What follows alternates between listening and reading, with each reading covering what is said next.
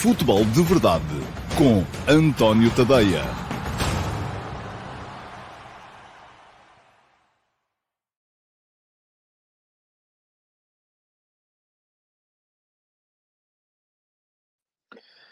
Ora, então, olá, muito bom dia a todos e sejam muito bem-vindos à edição número 761 do Futebol de Verdade. Hoje é quinta-feira, dia 9 de março de 2023. Vamos ter mais logo uh, mais uma equipa portuguesa em competição nas competições europeias. O Sporting vai receber o Arsenal e vai ser um jogo, um horário meio que esquisito, porque vai ser às 17h45. Uh, 17h45 em Alvalade, jogo em que o Sporting começa a definir o seu futuro na Liga Europa contra o Arsenal, que é o líder da Premier League, o campeonato de Inglaterra. Portanto, isso vai ser mais logo. Ontem tivemos mais duas equipas apuradas para os uh, quartos de final da Liga dos Campeões, no caso o Milan, que foi empatar a zero a Londres com o Tottenham e manteve, portanto, o gol de avanço que trazia da primeira mão, e o Bayern de Munique, que ganhou em casa por 2-0 ao uh, Paris Saint-Germain e dessa forma alargou até inclusive a vantagem de um gol que já trazia de Paris. Muito bem.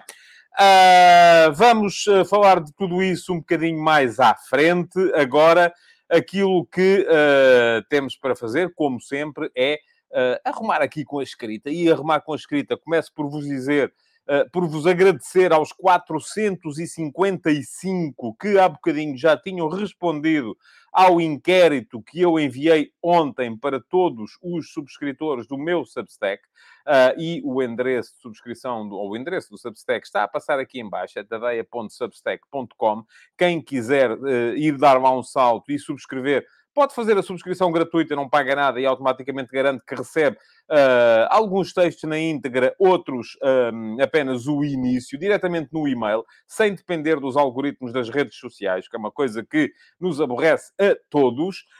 Um, não os textos, os algoritmos, espero eu. Uh, e uh, quem quiser ir um bocadinho mais além na sua experiência, é fazer a subscrição premium, que vos custa 5 euros por mês e não só dá acesso aos textos todos, àqueles que eu vier a publicar, mas também aos que já lá estão, a todo o arquivo, como ainda vos garante a entrada no meu canal de Telegram, onde podem receber os textos lidos por mim, portanto, poupar algum tempo na leitura, porque podem ouvi-los enquanto estão a cumprir outras tarefas do dia a dia e também, além disso, entrar no meu servidor de Discord uh, para uh, participarem nas discussões saudáveis que vamos mantendo por lá uh, nas chat rooms que eu fui criando para podermos todos interagir. Portanto, mas estava a dizer, 455 já responderam.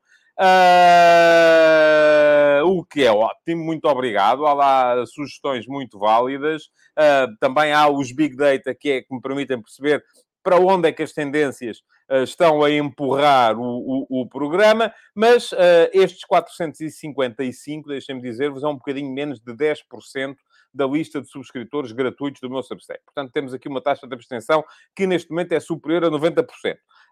há muita gente que tem aí o uh, inquérito e não lhe respondeu. Garanto-vos, é rápido responder, são dois, três minutos. Se não quiserem preencher a última parte, que é aquela em que vos, eu vos peço sugestões que não tenham sido abrangidas pelo uh, inquérito, não preencham, porque é isso que vos pode eventualmente levar mais algum tempo, terem que pensar. Mas o resto são perguntas uh, de escolha múltipla, portanto é só chegar lá e clicar naquilo que mais se aplica. Bom, arrumada essa questão, quem quiser fazer a subscrição do Substack, fica aqui com o link para a fazer depois, quando entender. O link vai ficar na emissão gravada. Uh, mas para já vamos começar por olhar para os primeiros a comentar no futebol de verdade de hoje. E uma das regras atuais, porque isto vai mudando, muda muito, do futebol de verdade é que ele geralmente responde às primeiras cinco perguntas que são colocadas no chat uh, depois de eu lançar a emissão. Eu costumo lançar a emissão alguns ali entre as 11h30 e o meio-dia e 15. Hoje foi com um bocadinho de atraso, porque atrasei também as conversas de bancada da manhã.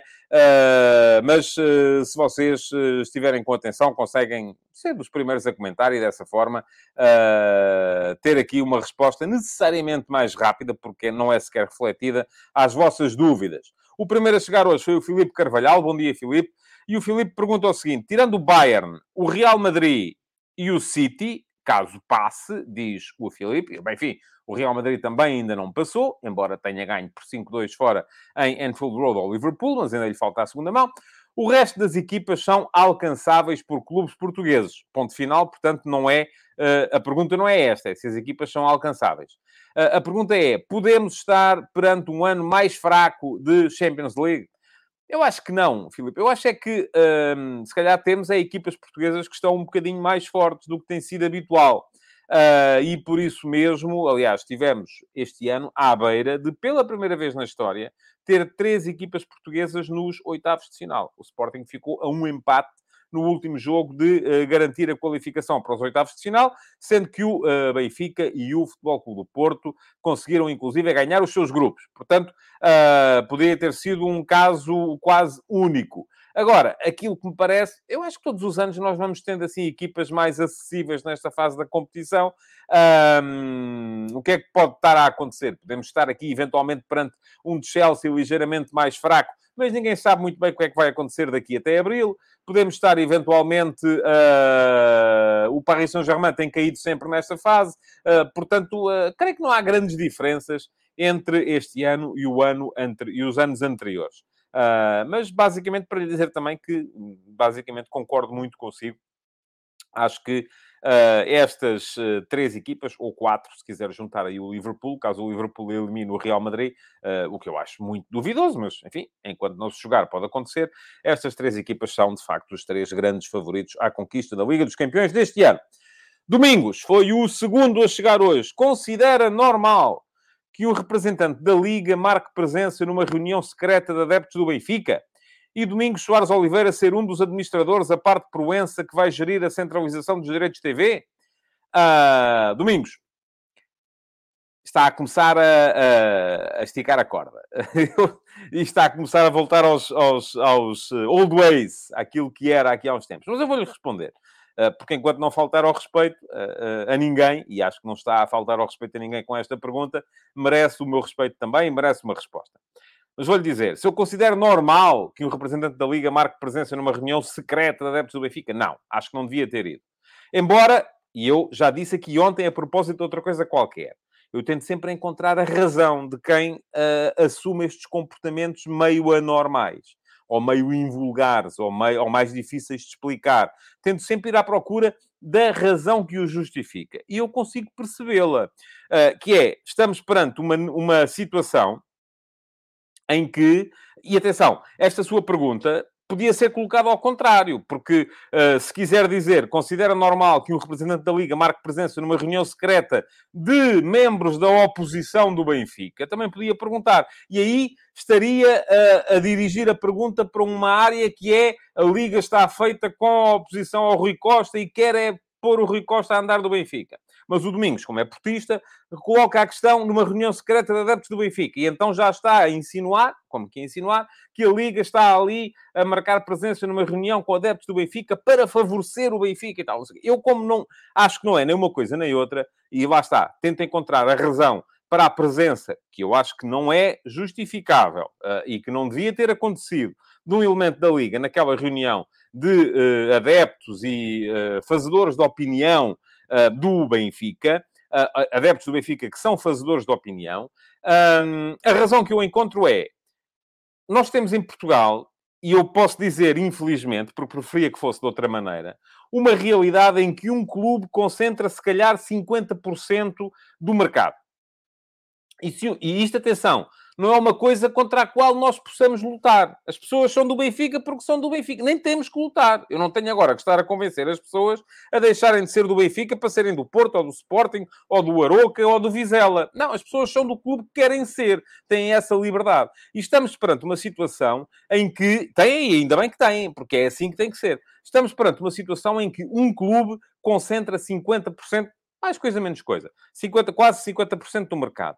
E estamos perante uma situação em que a Liga quer fazer passar uma, uma, uma nova situação, que é a situação de centralização dos direitos televisivos, e está a receber oposição, como é natural, precisamente desse clube que concentra uma grande fatia de mercado e grandes adeptos, e muitos adeptos desse clube, acham que essa, essa nova situação pode vir a prejudicar o clube. Portanto, eu vejo esta presença de uh, um elemento da Liga na reunião como uma tentativa de fazer relações públicas, de convencer aquelas pessoas de que, tal como eu estou convencido, a centralização dos direitos televisivos pode ser uma coisa muito boa para a Liga Portuguesa, mas é um passo uh, uh, sem o qual a Liga Portuguesa não dará, não caminhará em direção ao futuro. Se o Domingos percebe, ou acha, ou, ou, quer insinuar, ou entende que está lá um tipo da liga porque estão todos feitos para prejudicar o meu clube, é pá, então, ouça, a sério, aí não temos sequer conversa, porque aí as más intenções uh, estão na cabeça de cada um.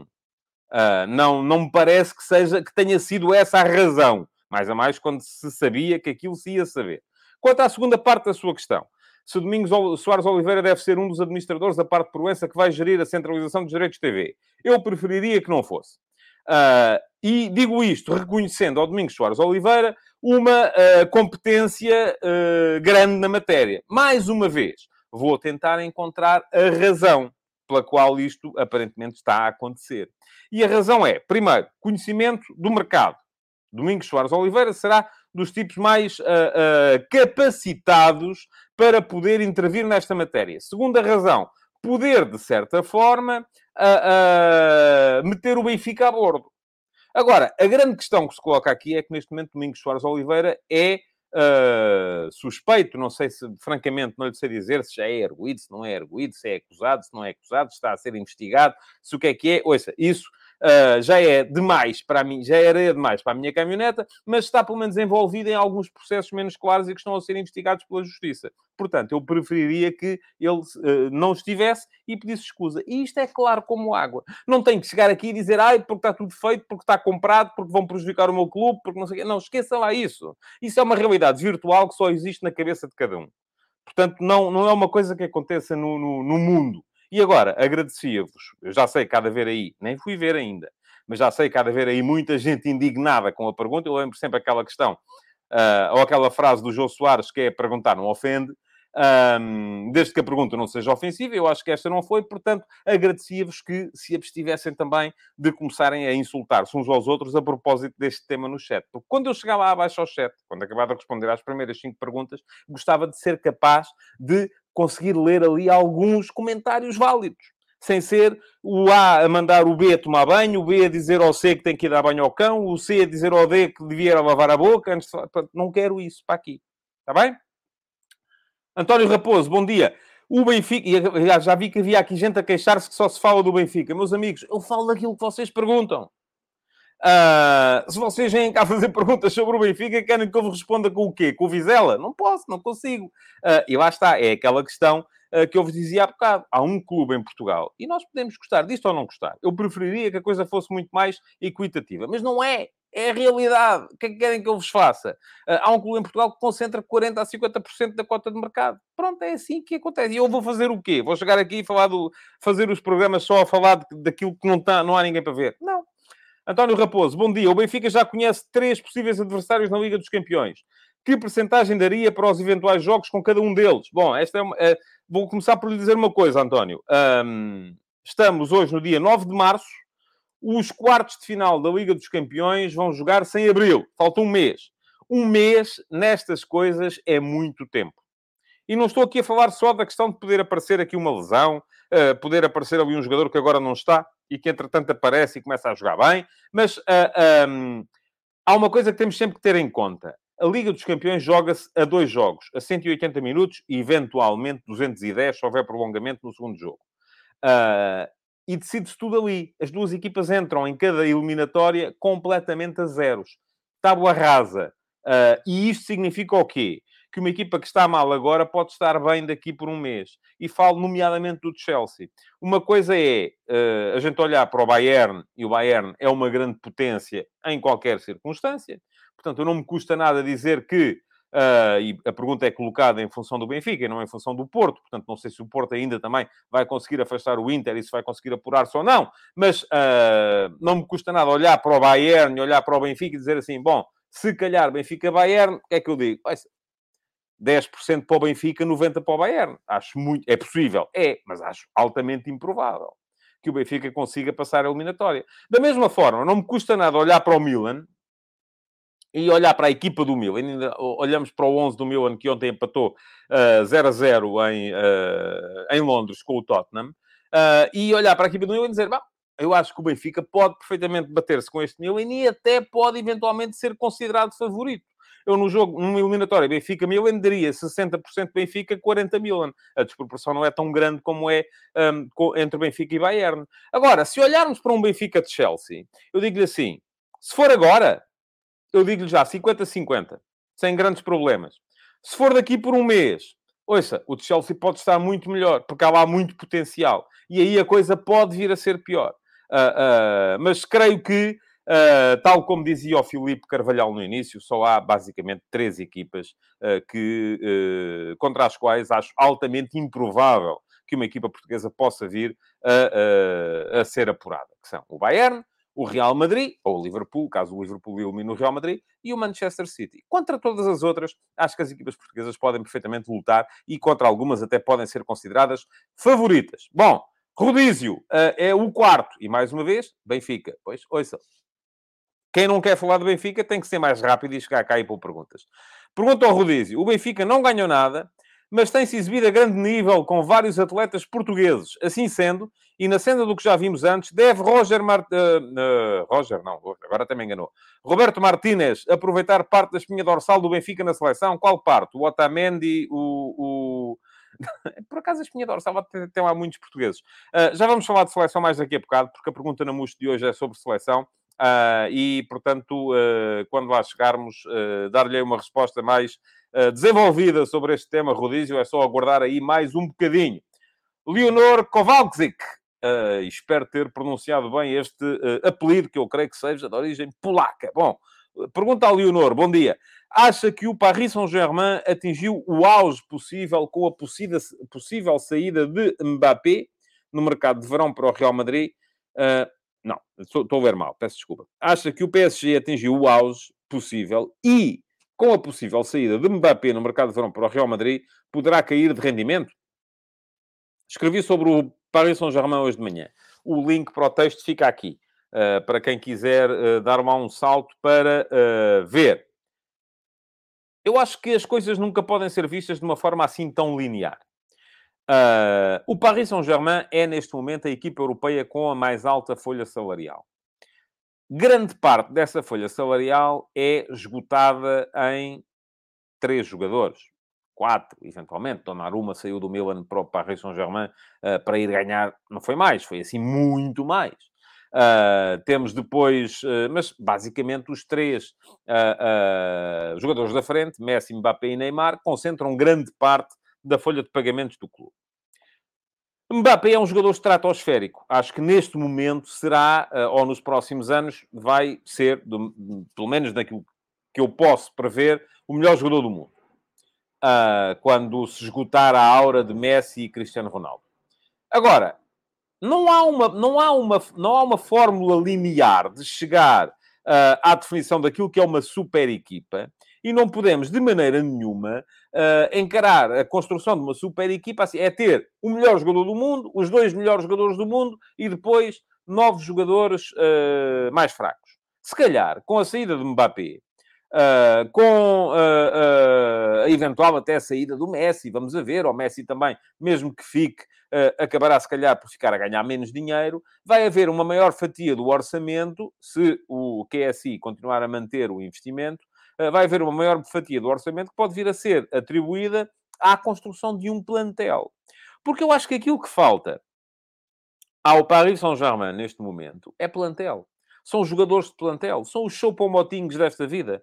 Ontem, eh, quem acabou com a eliminatória foi o uh, Choupo-Moting, jogador do Bayern, que o Bayern contratou, onde? Ao Paris Saint-Germain, há uns três anos, para aí, para ser, na altura, 3, 4 anos, suplente do uh, Lewandowski. Entretanto, substituiu o Lewandowski. Já é um jogador de 30 e picos anos, não é um jovem, não é um miúdo, uh, mas...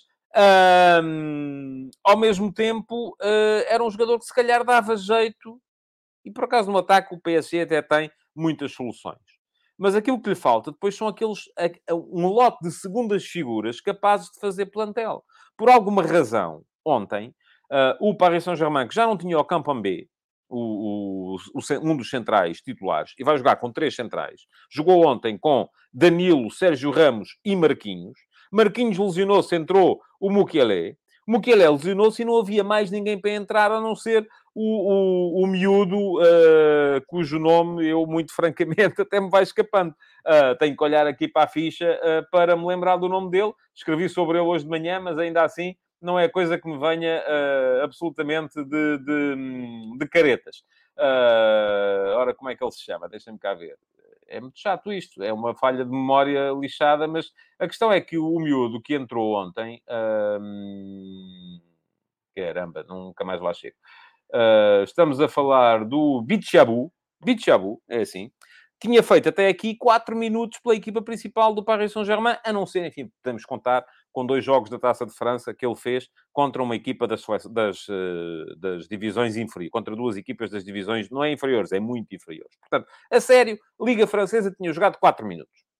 Uh, não está preparado para aquilo. E o Paris Saint-Germain já teve lá jogadores que podiam perfeitamente ser mantidos. E porquê é que não ficam? Não ficam, muitas vezes, porque não obedecem aos padrões estéticos de qualidade de Star System que são precisos para aquela equipa.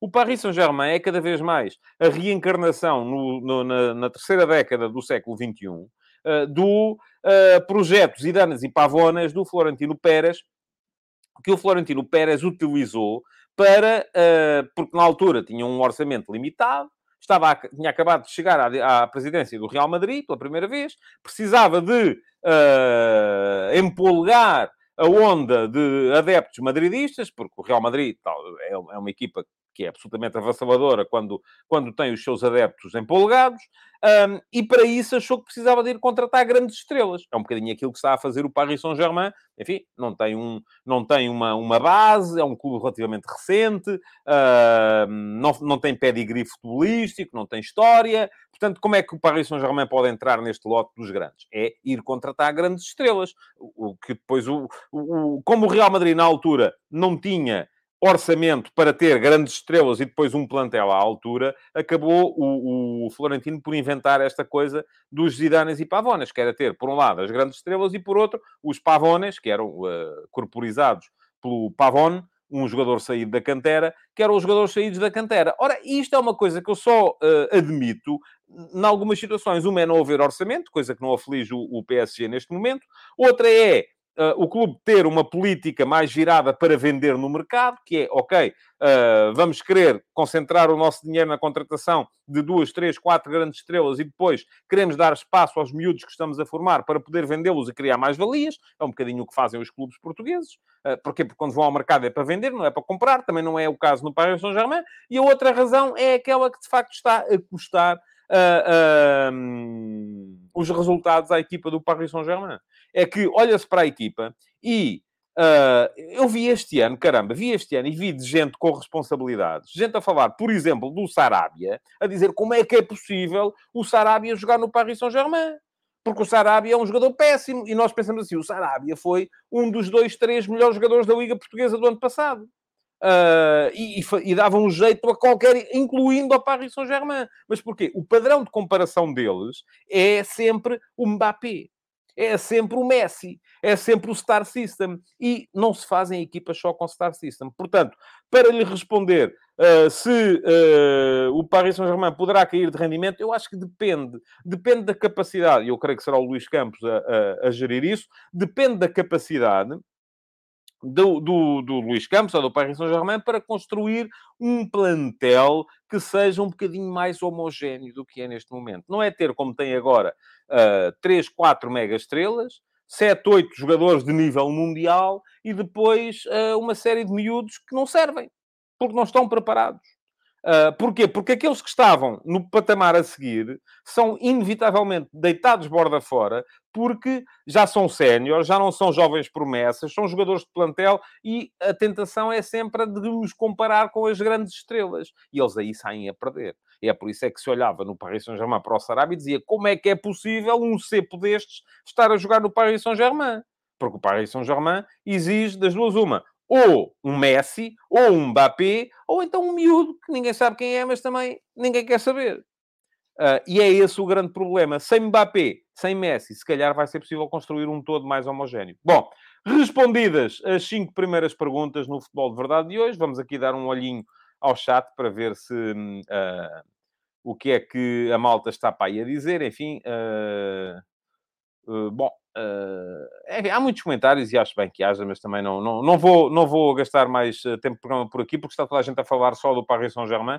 Uh, são os comentários mais recentes, eu não consigo ler todos aqui, como é evidente. Um...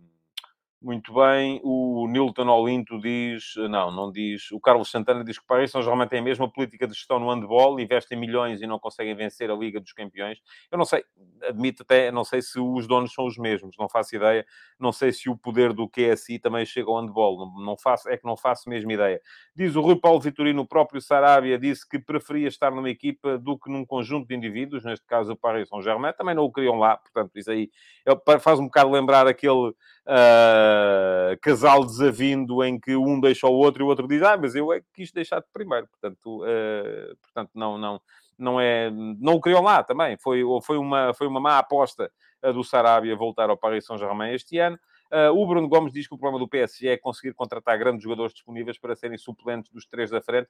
Sim, mas a questão nem sequer se coloca nos três da frente. A questão coloca-se mais até atrás e a meio campo, onde eu acho que o Paris Saint-Germain, de facto, não, tem, uh, não tem assim tantas uh, soluções. O Helder Ribeiro diz que há, não acha que o PSG tenha oito jogadores de top mundial. Vamos lá ver. Donnarumma pode ser considerado top mundial. Hakimi pode ser considerado top mundial. Marquinhos pode ser considerado top mundial. E quando digo top mundial, não é o melhor do mundo na sua posição. Caramba, se tivessem oito jogadores os melhores do mundo na sua posição, não havia, não havia competição. Ganhavam sempre. Estou a falar aqui do lote de 5, 6, 10 jogadores uh, que uh, para cada posição estão no, no top. Estava a dizer Donnarumma, Hakimi, uh, Marquinhos, Nuno Mendes, Messi, Mbappé, Neymar, já vamos em 7 podemos juntar Verratti. Eu acho o Verratti, enfim, eu chamo sempre Verratti com sotaque francês e não. Uh, se calhar podemos juntar Verratti. Um, portanto, eu não, não, creio que seja assim tão complicado imaginar uma equipa do PSG uh, com 7, 8 jogadores no, no top mundial. Uh, ainda, ainda, não ponho lá o Vitinha, e ainda não ponho lá o Vitinha, mas uh, também podíamos pôr o Vitinha, uh, porque me parece que também pode claramente chegar lá. Diz o Nuno Betancourt que o Gaultier também claramente não é treinador para o PSG e para tantos egos no balneário. Se calhar não há treinador possível para, para, para, aquela, para aquela equipa. Acho que o Tuchel fez um excelente trabalho, acabou por ser despachado Uh, mas, uh, mas, uh, mas pronto, é isso. Diz aqui o Carlos Santana, respondendo à minha pergunta, que são o senhor do futebol, e eu creio que está a falar do Nasser El Khelaifi, está sempre presente nos jogos da Liga dos Campeões de Handball. Uh, muito bem, não sabia, pronto, é uma novidade que tenho aqui uh, que me está a dar que, uh, de facto, o, o, o, o, o, poder do QSI, do Qatar Sports Investment, no PSG chega também ao handball. Bom, o Rui Paulo Vitorino discorda que Donnarumma seja top mundial. Pronto, está bem. Eh, não temos que concordar em tudo. Se me disser aí, de repente, 10 guarda-redes mundiais melhores que o, Donnarumma, uh, dou-lhe os parabéns. Uh, eu não, não, não os conheço. Vamos seguir em frente. Vamos passar rapidamente à pergunta do dia. À pergunta na MUS. É assim. Um, e na pergunta na MUS aquilo que, antes de, de, de ler a pergunta na MUS de hoje, tenho que vos explicar como é que vocês podem ter a vossa pergunta selecionada como pergunta na MUS. Uh, o José Mendes diz aqui que uh, para... Onde é que está? Está aqui. É esta. Não, se esqueça, não te esqueças do Renato Sanches, só precisa de resolver os problemas das lesões. Não acredito que o Renato Sanches vá a tempo já uh, para, para poder vir a, a, a ser um jogador de top mundial. Não creio já que seja que tenha essa possibilidade. São, é assim, se ele continuar, eh, porque já passaram muitos anos, entretanto. Mas vamos lá, vamos seguir em frente. Para terem a vossa pergunta selecionada como pergunta na MUS na edição de, de amanhã, o que é que vocês têm que fazer? Têm que ir à emissão gravada do Futebol de Verdade de hoje, isto é, quando o programa acaba, a emissão fica disponível no meu canal de YouTube Uh, vão lá à emissão gravada e deixem comentar, deixem perguntas sobre a forma de comentários. Ontem fiz aqui uma chamada de atenção, hoje melhorou bastante, já tinha 50 e tal comentários, portanto é para vos agradecer também a resposta. Agora é manter. é uh, continuarem a ir lá todos os dias, comentar, deixar perguntas. Se não tiverem perguntas, comentar qualquer coisa, nem que seja dizer só boa noite para enganar o algoritmo, porque o algoritmo, já sabem, é um malandro e está sempre a prejudicar-nos. Agora, uh, vão lá e eu todos os dias de manhã escolho a melhor pergunta para para poder responder aqui de forma um bocadinho mais detalhada, porque precisamente me dá algum tempo a mais para preparar a resposta. Hoje não foi muito tempo, porque uh, tive uma manhã um bocado mais, mais atribulada. Mas, de qualquer forma, quem não, é, quem não segue ainda o meu canal no YouTube, é favor clicar em cima do inscreve-te aqui uh, para se inscreverem no canal. E depois, já agora, já aqui estão, uh, cliquem também em cima do sino para passarem a ser avisados sempre que eu entre em direto, ativem as notificações, porque assim também podem ser dos primeiros a responder, em vez se virem para aqui queixar que só se fala do Benfica, ou só se fala disto, ou só se fala daquilo, venham cá, sejam rápidos e venham fazer vocês as primeiras, eh, as primeiras perguntas. Vamos lá. Pergunta na MUS para hoje. Vem do Josias Martins Cardoso. Achei interessante uh, a pergunta do Josias porque uh, permitiu também refletir aqui um bocadinho sobre aquilo que pode vir a ser a primeira convocatória do Roberto Martins. E diz o Josias: dentro de dias teremos a primeira convocatória do novo selecionador de Portugal, Roberto Martins. Está à espera de alguma surpresa? Quais as suas expectativas? E em relação ao futebol jogado propriamente dito, que ideias acha que uh, Martínez devia adotar para rentabilizar ao máximo o conjunto de jogadores à sua disposição? Obrigado, Josias, pela sua pergunta. Uh, primeira questão a colocar aqui. E vamos olhar para os 26 jogadores que estiveram no Campeonato do Mundo. Para a dupla jornada que aí vem, jogos com o Luxemburgo e o Liechtenstein, que vão ser transmitidos na RTP e eu vou comentá-los, já agora aproveito para vos dizer. Uh, para esta dupla jornada vão ser só 23. Logo, isto vem de certa forma dificultar uh, a tarefa de chamar, de, de, de chamar gente nova, de ter aqui muitas surpresas. Isto é, para termos um jogador que não esteve no Mundial, vão ter que sair pelo menos quatro dos que estiveram no Mundial. Uh, e esta é a primeira questão que eu queria que vocês tivessem em conta, porque eu já sei que a malta, quando começa a pensar naquilo que é selecionar, só pensa uh, nos, uh, nos jogadores que apareceram. Este é ótimo, este é excelente, este é extraordinário. Uh, vamos lá fazer equipa com este, este, este, este. E depois, espera aí, agora, onde é que a gente mete aqui o, os que lá estavam? Então, e o Bernardo Silva? E o Bruno Fernandes? E o... Uh, uh, enfim, o William Carvalho, nem pergunto, que vocês, a maior parte de vocês, se calhar, não, não o querem lá. Uh, e o Rubem Dias? E o... não é? Pois, fica difícil, não é? De modo que eu Uh, que uh, aqueles de vocês que me conhecem melhor uh, sabem perfeitamente que sou um bocadinho resistente à mudança, se calhar não tanto como o Roberto Martínez, uh, e foi na seleção da Bélgica, porque ele foi mantendo quase sempre o mesmo núcleo duro, se calhar porque não tinha outras alternativas, se calhar não tanto como o Fernando Santos, embora tenha sempre compreendido muito bem aquilo que foi a, a, a, a gestão do grupo do Fernando Santos. Um, não vejo assim muita gente com capacidade para entrar naquele grupo. Vou deixar-vos aqui um, dois, três, quatro, cinco, seis, sete, oito, nove nomes, vejam só. Ainda assim, nove nomes. Mas há uma coisa que vocês também têm que ter em conta. Primeira questão. Os veteranos. O que é que o selecionador vai fazer com Pep e Cristiano Ronaldo? E está aqui muita gente a dizer... Hum, está aqui muita gente a dizer que... Ora, deixem cá ver onde é que está... Uh, diz o Tiago Monteiro, estou a contar que Pep seja convocado, Ronaldo não. Uh, o Domingo estava a dizer que o Pep é o melhor central da história do futebol português. Está ah, uh, bem, mas o facto de ser o melhor central da história do futebol português não quer dizer que tenha que estar na seleção até aos 80 anos, não é? Portanto, vamos a ver, não é? Não, é uma questão de vamos a ver. Uh, mais coisas que vocês estejam para aqui a dizer. Uh, o Domingos, aliás, acrescenta que neste momento ainda, Pepe ainda é o melhor central português, titular indiscutível. O uh, Dan fala do Palhinha, que está a fazer uma grande... Sim, mas o Palhinha esteve no Campeonato do Mundo, portanto não seria uma surpresa. Um, o, vamos lá ver, o Rui Paulo Vitorino diz que Cristiano Ronaldo vai à seleção, isso é óbvio. Uh. Uh, o Pedro Almeida diz que o Pep continua, justifica continuar a ser convocado, o Cristiano Ronaldo não. e tirei o comentário sem querer, peço desculpa. Uh, o Rafael Mota pergunta: não seria o timing certo para os veteranos saírem? Uh, pois vamos a ver. O Rodízio diz aqui uma série de. Ah, fala, ah, na espinha dorsal do Benfica. Muito bem. Uh, até, até o Gonçalo Guedes, que neste momento é suplente, o Chiquinho na seleção também. Muito bem, Rodízio.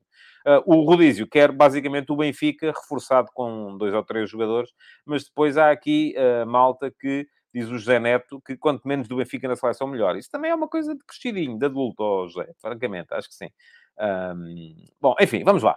Eu, uh, estas coisas, uh, acho que temos que olhar para elas sempre de uma forma, uh, de uma forma sem pensar nos clubes. E eu tento sempre olhar para elas sem pensar nos clubes, que é uma coisa que vocês, porque pensam primeiro nos vossos clubes, alguns de vocês têm alguma dificuldade em, em, em fazer.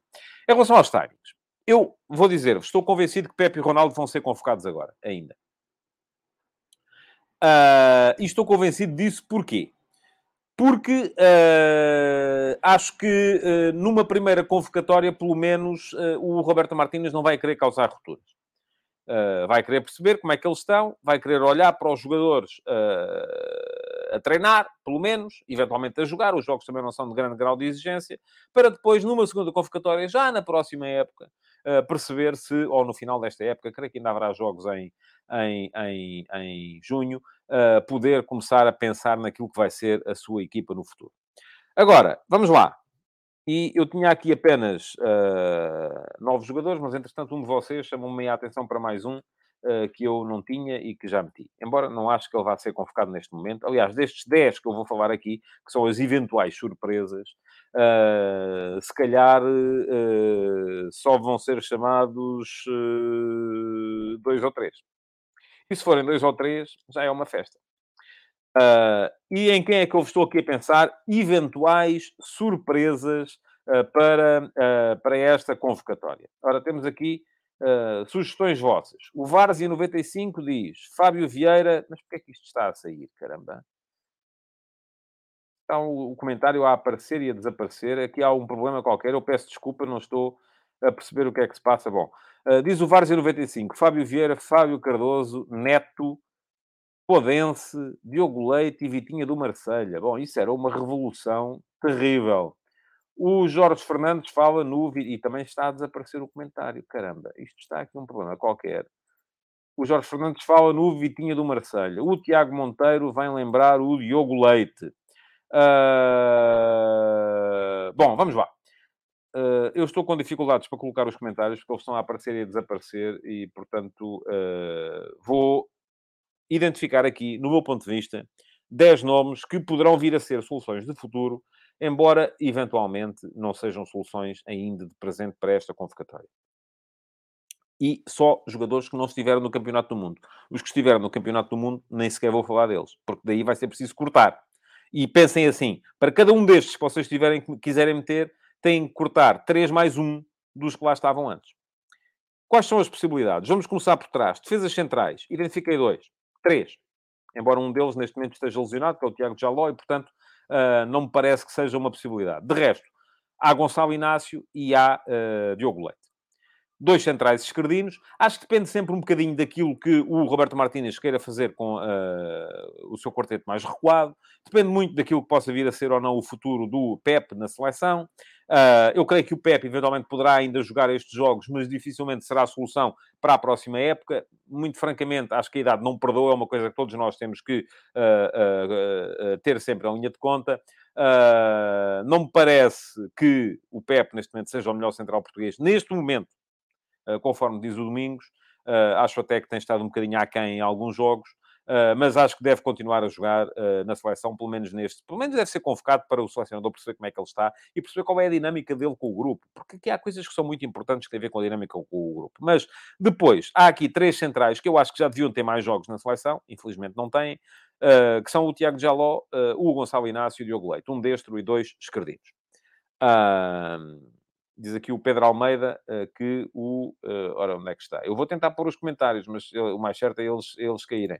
Uh, diz o Pedro Almeida que no Mundial o Pep foi o melhor. É verdade que sim, mas já não estamos no Mundial, já passaram uns mesinhos. Portanto, e o João Pico diz que o Pep é líder, ele tem de ir. Uh, o Domingos pergunta quem é que é melhor do que Pep. Eu diria Rubem Dias, sim. Uh, tal como diz aqui, disse a seguir o Jorge Fernandes. E antes já tinha dito o Pedro Ferreira, embora com essa tendência que o Pedro tem uh, para escrever em caps lock, que é uma coisa que, muito francamente, me causa aqui alguma irritação. Diz que o Ruben Dias tem estado bem, nem discutível Lucido tem sido. Está bem, mas aqui estamos a falar uh, de outra coisa. Bom, mais, ainda para falar da, da linha mais recuada. Lá atrás, admite a possibilidade de virem a ser chamados o Mário Rui e o João Mário. Uh, são dois laterais que têm estado muito bem esta época. O João Mário, lateral direito do Porto, o Mário Rui, lateral esquerdo do Nápoles. Uh, qual é que é o problema? É a concorrência. Porque vamos lá pensar assim. Ok, queremos chamar o Mário Rui. Então eu vou perguntar-vos, entre o Nuno Mendes e o Rafael Guerreiro, quem é que salta fora? É? Porque um deles tem que saltar. Ok, queremos chamar o João Mário. Muito bem. Entre o Cancelo e o Diogo Dalot, quem é que salta fora? Porque um deles tem que saltar. Uh, e, portanto, a questão aqui coloca-se sempre nessa base, que é, uh, ok, queremos renovar. Mas renovar não é só identificar, está aqui um tipo que não ia, que era muito bom. É olhar para quem lá estava e dizer assim, agora este é o risco. Portanto, digam lá quem é que vocês querem arriscar uh, para chamar esta malta. já vi cá aqui malta a dizer Rafael Guerreiro, Uh, o Dani Salgueiro diz não salta ninguém. Pronto, ok. Portanto, ficam todos e vamos com 50 jogadores para esta convocatória. Isto hoje está muito difícil de gerir aqui os comentários, porque. Bom, enfim. Uh, vamos continuar. Meio campo. Florentino. Acho muito difícil que o Florentino não seja convocado. Florentino é, do meu ponto de vista, um médio-centro uh, defensivo com muito futuro na seleção faz todo o sentido na seleção. Confundiu muito aquela, aqueles anos em que ele andou, não jogava no Mónaco, não jogava no Retafe, uh, mas voltou ao Benfica, voltou ao seu habitat natural e está a justificar a convocatória. Portanto, creio que Florentino estará uh, quase inevitavelmente na primeira convocatória uh, do Roberto Martínez. Depois, ainda para olhar para a zona de. Enfim, os outros são mais atacantes do que, do que, do que médios. Enfim, embora Pedro Gonçalves uh, possa. Uh, e aqui o, o, Rui Santos diz que sai William Carvalho e entra Florentino. Se é para ser William Carvalho, discordo, desde logo. Vocês já sabem que eu, William Carvalho, parece-me que, uh, que é um jogador, do meu ponto de vista, fundamental nesta geração de jogadores portugueses. Mas pronto, eu sei que há muita gente que não gosta dele. E atenção, Rui, tem a noção que está a substituir um médio uh, centro uh, ofensivo por um médio centro defensivo. Uh, e depois venham dizer, ah, só jogamos à defesa. Pois, está bem. Um, Pedro Gonçalves. Sou fã. Acho que há poucos jogadores. Eh, eu sei, até mesmo no Sporting, eh, nos adeptos do Sporting, há muita gente que já não pode vê-lo. Mas acho que há poucos jogadores uh, no meio-campo ataque da seleção portuguesa com a qualidade e a capacidade de ver baliza uh, e de marcar uh, como é o Pedro Gonçalves. Achei uma injustiça ele não estar no último, uh, no último Campeonato do Mundo e creio também que vai estar nesta convocatória do Roberto Martínez. Um, ora, muito bem. Pergunta aqui o, o, Quem é que me pergunta? Ah, pergunta aqui o Afonso Silva se o João Mário do Benfica não vai. Oh, Afonso, o João Mário esteve no Mundial. Estou a falar de jogadores que não estiveram no Mundial. Acho que o João Mário vai, como é evidente, então não há de porquê. Aliás, o, o João Mário, para mim, é fixo da seleção há três anos. Uh, só não era uh, quando ele jogava no Sporting para, para, a malta do Benfica. E agora que ele joga do Benfica para a malta do Sporting. É só para mim, há três anos que é fixo. Já devia ter estado na fase final do Europeu de 2020, que chegou em 2021. Esteve bem na fase final do Campeonato do Mundo 2022 e vai continuar a estar daqui para a frente. Pronto. E isso para mim não tem dúvidas nenhumas. Agora, se calhar, há malta que é do Benfica e que quando ele jogava no Sporting dizia que ele não jogava uma beata. E a malta que é do Sporting, agora que ele joga no Benfica, acha que ele não joga uma beata também. Pronto, estamos assim. Uh, está a dizer Pedro Gonçalves, acho que vai estar também e faz todo o sentido que esteja. E depois temos para a frente o Vitinha. Creio que o Vitinha vai estar na convocatória. Uh, não tenho visto uh, os jogos dele no Marselha não sei se tem estado em bom ou mau nível, mas há poucos avançados uh, em, em, portugueses com as características dele. Uh, e depois há ainda mais dois nomes que podemos aqui eventualmente enquadrar. Um deles é o do Diogo Jota, se ele voltar a jogar, e era o tal jogador que eu não tinha uh, aqui incluído no, na, na, minha lista, mas que houve aí malta que, que, que falou nele um, e diz aqui, eu acho, acho piada às vezes, diz aqui o Brandini que o João Mário cresceu muito com o Roger Smith, já tem para aí dois metros agora. Não, o, mas o João Mário, sem o Roger Smith, já tinha sido campeão de Portugal, coisa que o Roger Smith ainda não foi, está bem posicionado para vir a ser, mas para já ainda não, ainda não foi. E continuam a desaparecer os comentários que eu tento pôr em direto. Deve ser aqui um bug qualquer, peço imensa desculpa. Uh, o uh, Ben vem aqui só esclarecer que o Vitinha não tem jogado. Pronto, eu confesso, não, não, não, não tenho acompanhado, não sei, mas creio que será a solução de futuro. E depois já me superaram fizeram assim, agora apareceu o comentário sem eu ter posto. Peço imensa desculpa, isto não está de facto muito. Está aqui um problema qualquer que me está a dificultar os comentários. E já me superaram que o Roberto Martínez está impressionado com o Chermiti, mas eu vou dizer-vos muito francamente: acho muito cedo para o Chermiti estar na Seleção Nacional.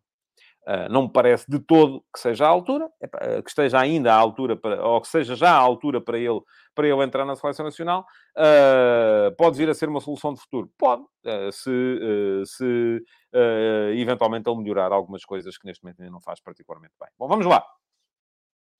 Vamos continuar. O Afonso Silva, que já se sabe que é do Benfica, é? Se o Chermiti vai é gozo, mas quando foi o, o Ferro já não era gozo, era, era porque ele merecia, não é? Eu acho piada a sério uh, uh, acho, acho graça a estas coisas que vocês acham que, que os jogadores dos outros nunca prestam para nada, mas os do nosso clube uh, podem ainda não ter provado nada.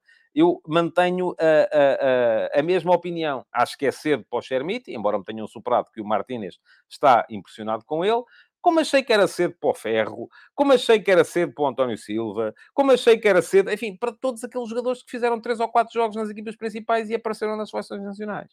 Mas eu aí sou coerente. Vocês é que não são. Porque quando são do vosso clube, vocês acham que é fantástico. Quando são do clube rival, é pá, isto é para rir. Pronto, está bem, está certo.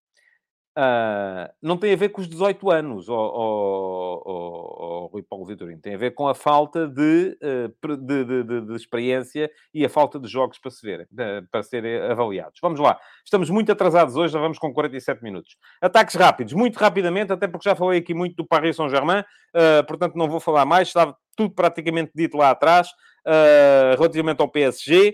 Um, de qualquer maneira, uh, ainda tinha uma coisa para acrescentar. Uh, não, nem vou acrescentar. Pronto, vamos seguir em frente.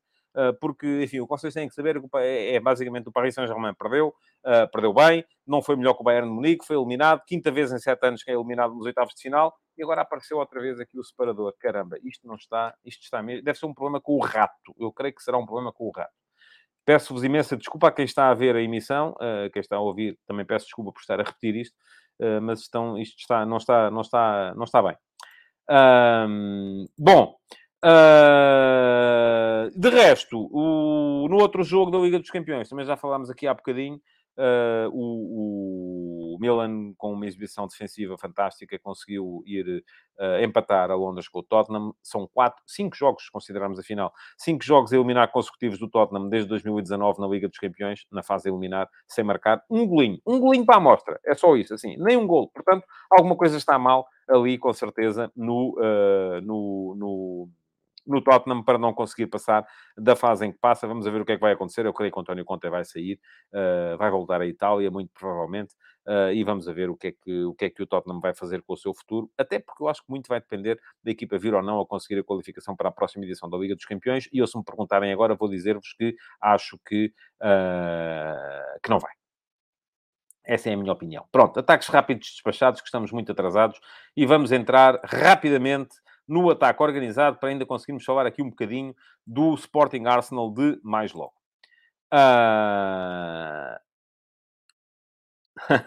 Teve graça agora o Vitor Cardoso, diz que se é do rato, uh, por onde é que andam os gatos aí de casa? Não, isto há aqui um problema qualquer uh, que está a fazer com que os comentários desapareçam e depois apareçam outra vez.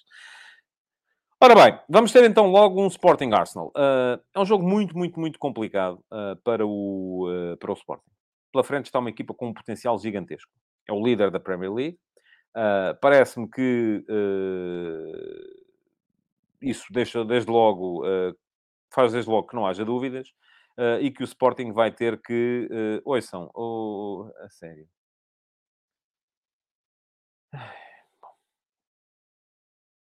Peço desculpa. É que eu de vez em quando olho aqui para o chat e fica, até, até me dói. Até me dói a alma. Um, Vamos lá ver. O Sporting uh, vai ter um jogo uh, muito complicado contra o Arsenal. Uh, isto de facto só contribui para eu. É, é, que assim não, não dá para continuar a manter um programa fluido. Com... E até há muita gente, há muita gente que me vem dizer: ah, só tem é que não escorregar nas cascas de banana, não olhar para o chat e tal. Mas eu, se não olho para o chat, faço o programa inter... sem, sem interatividade e pronto, ponto final. O que eu não consigo é estar a olhar para o chat e nove em cada dez comentários são a gente a insultar-se. Portanto, não dá, é impossível. Isto só está cada vez mais a convencer-me que a interatividade é para um ponto final. E não há mais. E depois e programa indiferido e, e pronto. E eu faço, falo, vocês ouvem, e é assim. E assim, pelo menos, depois, se quiserem insultar-se, isso já não me prejudica, diz aqui agora o Eduardo Alves. Uh, ignora esses comentários. Pois eu, eu sei, mas repara uma coisa. Eu posso tentar ignorar, mas eu não consigo encontrar comentários válidos porque estão soterrados no meio do lixo. Já vos expliquei isto vezes sem conta. Uh, o Afonso Silva diz que tem que expulsar muita gente. Pronto, é tal coisa. Eu aqui não, é assim, não consigo. Passo o dia a expulsar gente. Pareço aqueles árbitros do antigamente que estão sempre a mostrar cartões vermelhos. Não tenho paciência. Bom, vamos lá ver. Uh, Sporting Arsenal. Uh, o, o, Darito diz: uh, fiz uma sugestão que é arranjar um moderador para o chat. Oh, Darito, mas eu também já expliquei isto em ocasiões anteriores. O programa não gera rendimento para isso. Eu não consigo pagar. Com o rendimento que o programa gera, não dá para pagar a ninguém. Portanto, é assim: ou as pessoas se controlam, ou então não há, não há interatividade. e lamento. Mas lamento, porque a ideia do programa era esta. Uh, mas uh, e diz o António Raposo que se eu não ligar, esses comentários acabam por desaparecer. Não é verdade, António.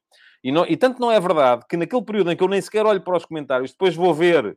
Uh, depois vou ver a, vou ver a na emissão gravada, vou ver os comentários do chat e são, uh, são uma coisa absolutamente inenarrável quando eu não estou a ligar.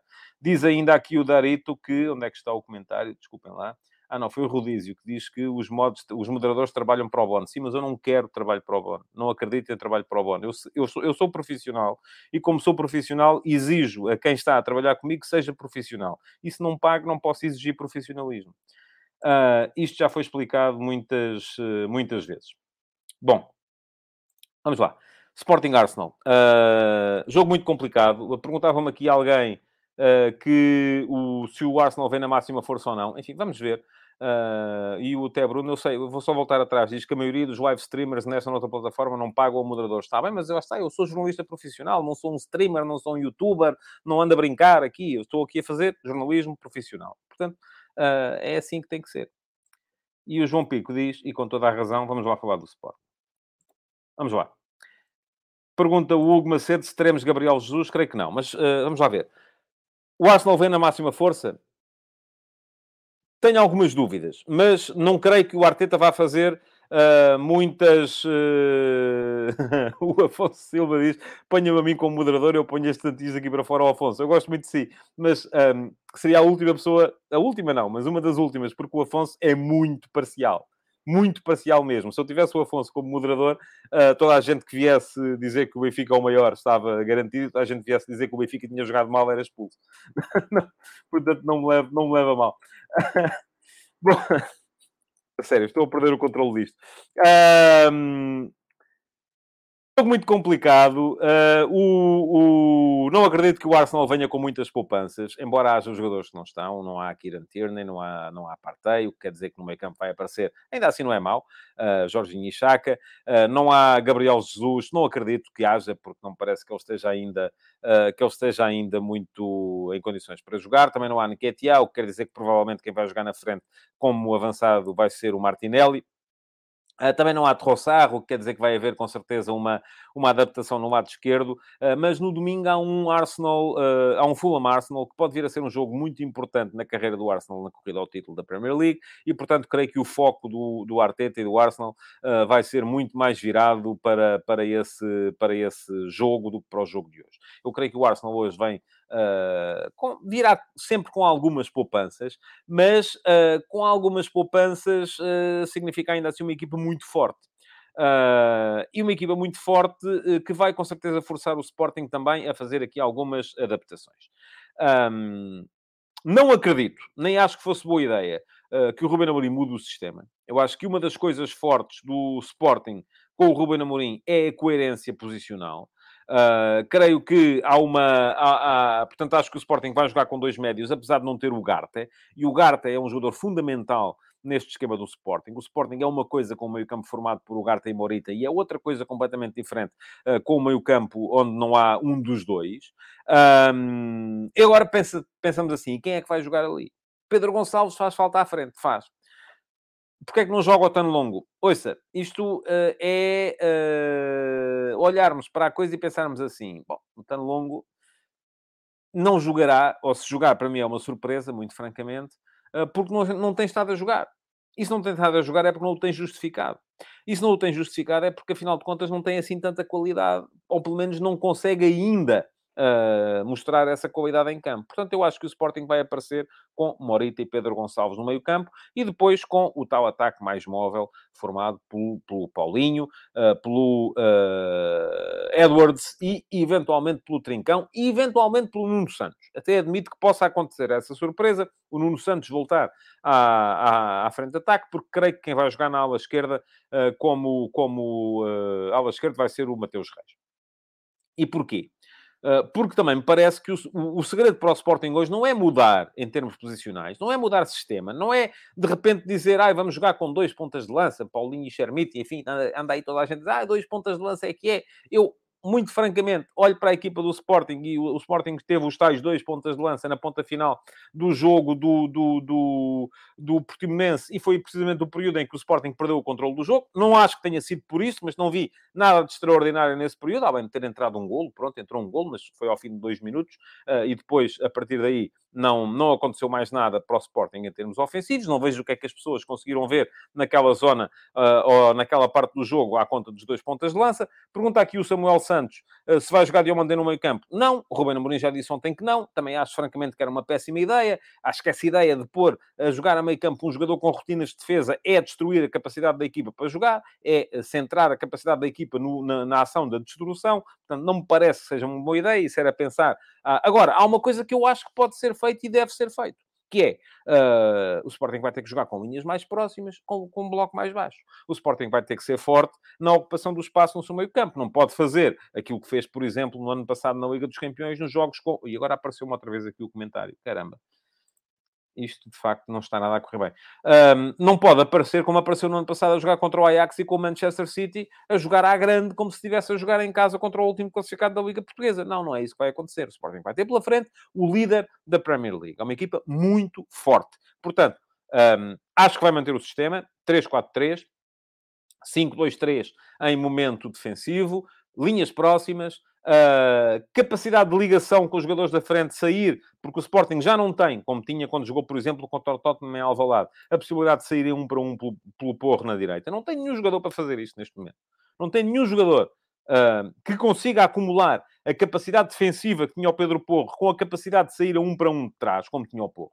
O Sporting pode, e já o fez algumas vezes, jogar com o Fatal como ala, jogar com o Artur Gomes como ala, que são jogadores que têm um para um, têm drible, vão para cima, mas depois não têm capacidade defensiva. E do meu ponto de vista seria um suicídio o Sporting aparecer num destes jogos com um desses jogadores na linha de 5 de trás. Não, vão ter que estar lá. Vai estar o Bellerin num dos lados e eu acredito que vai estar o Mateus Reis do outro lado. Porquê? Porque o Mateus Reis é um jogador ainda assim com experiência e o Sporting vai querer jogar na linha de centrais com um central com capacidade de saída, como é o Santos Justo, capacidade de recuperação, e com um central uh, mais posicional, como é o caso do Gonçalo Inácio, a jogar à esquerda, que se assim, impõe mais na saída através do passe.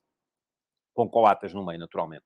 Uh, agora, não havendo essa capacidade, perdão, que o Sporting teve no jogo com o Tottenham para sair em um para um desde trás, o que é que vai ter que acontecer? Vai ter que haver muito mais ligação com os, com os jogadores da frente. Vai ter que haver muito mais capacidade dos três homens da frente para virem receber para se aproximarem dos médios, receberem a bola diretamente da saída, para depois poderem jogar uh, com os médios e deixarem os médios de frente para o jogo. E é aí que vai ser muito importante o Morita, é aí que vai ser muito importante o Pedro Gonçalves. Não acho de todo que o Sporting esteja eliminado. Perdão. Uh, creio que uh, o Sporting tem opções para poder seguir em frente na, na Liga Europa, mas uh, se tiver que olhar para as possibilidades, eu neste momento diria 80-20 a favor do Arsenal. E, e não digo 90-10, porque admito que o Arsenal seja muito mais focado na Premier League do que na Liga Europa, porque a Liga Europa é uma competição ainda assim de nível inferior. Agora, há possibilidades, e, aliás, basta ver, e ainda hoje o Jornal Record lembrava isso, que em 11 eliminatórias contra equipas inglesas, o Sporting ganhou 8. Portanto, enfim, o Sporting é uma equipa que tradicionalmente se dá bem contra as equipas uh, inglesas. Bom, uh, vamos lá ver. Quem não segue o canal de YouTube, já tinha deixado, não sei se deixou o link lá atrás, se não deixei lá atrás, vai ficar aqui agora, uh, para poderem